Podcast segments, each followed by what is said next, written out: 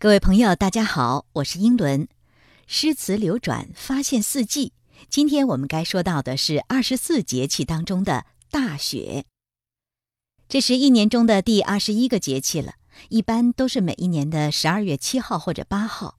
我们这个专辑呢是在二零二零年创作的，而二零二零年的大雪节气就是在十二月七号这一天。前面我们说过，小雪节气呢，天还没有那么冷，雪下的还不大，雪落之后很快就化了。现在来到大雪，十五天又过去了，此时天气已经更冷了。咱们国家从南到北，大部分地区每天的最低气温都已经降到了冰点以下。现在景色最好看的就是北方，尤其是东北。那是一种千里冰封、万里雪飘的壮丽。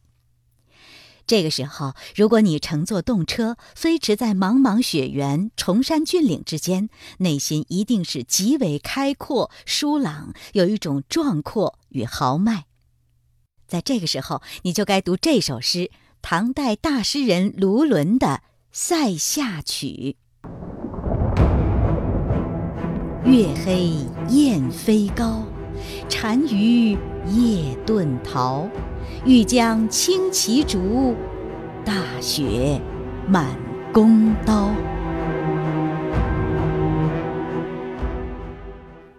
其实啊，这首诗的原名叫做《贺张仆射塞下曲》，而这里面的“仆射”呢是一个官名，差不多就是主管的意思了。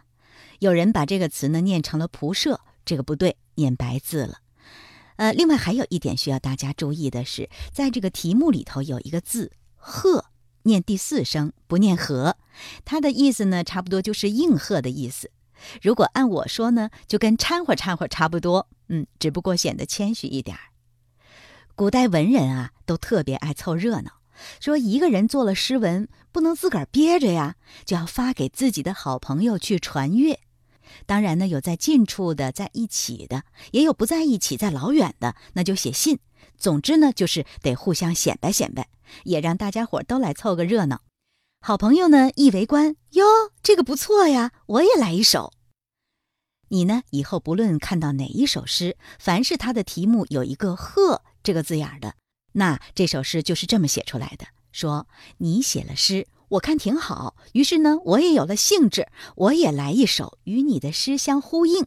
那我做的这首诗，一般题目我就写“贺谁谁谁”，然后再写上我这个诗的名字。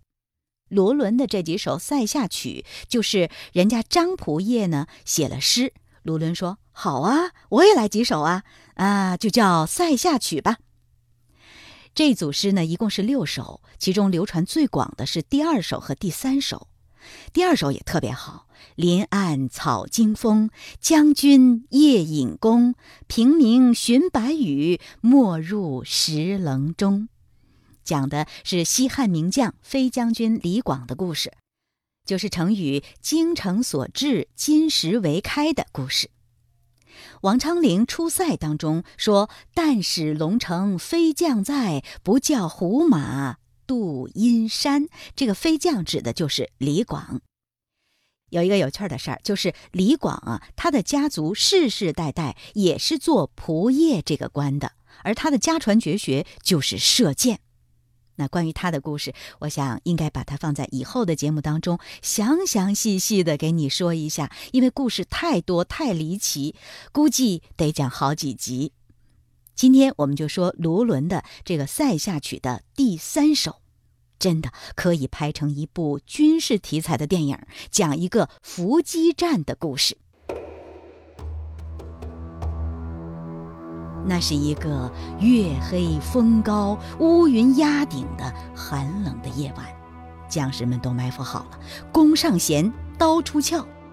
丝毫没有察觉的一支匈奴军队呢，就这么慢慢地走进了包围圈儿。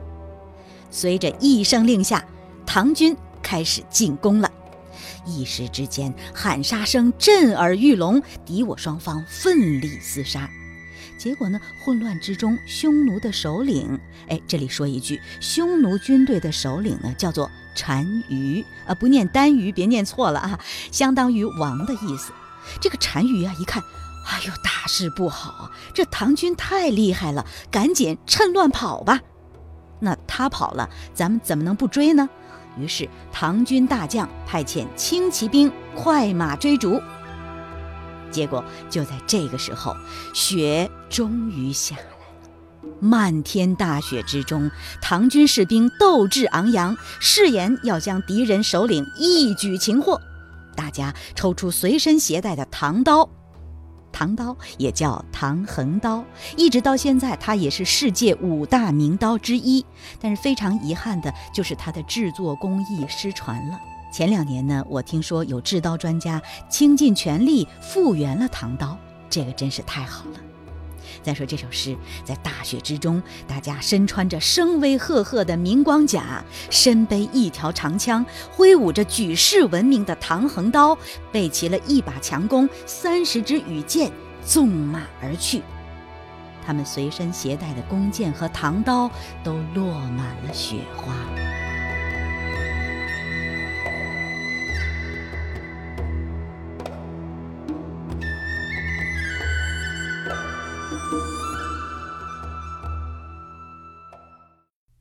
怎么样，有意思吧？嗯，就是没写结局，是吧？一千多年以来啊，无数人都问过，说后来那个匈奴单于被抓到了没有啊？卢纶没有说，但是我说，不管是抓到还是没抓到，反正这场战斗那是大获全胜。那个匈奴单于，就算他侥幸逃脱，那肯定也是元气大伤啊。这首诗在大雪时节听起来真是让人痛快。不仅这首诗痛快，朋友们，整个唐朝的边塞诗都是让人豪情满怀。这里面我要标注一下，前面我所描述的唐军骑兵的武器，提到了弓、刀、长枪和剑的数量，身穿的铠甲，这些都是有史可考的。而且轻骑兵骑的马也是有必要说一下。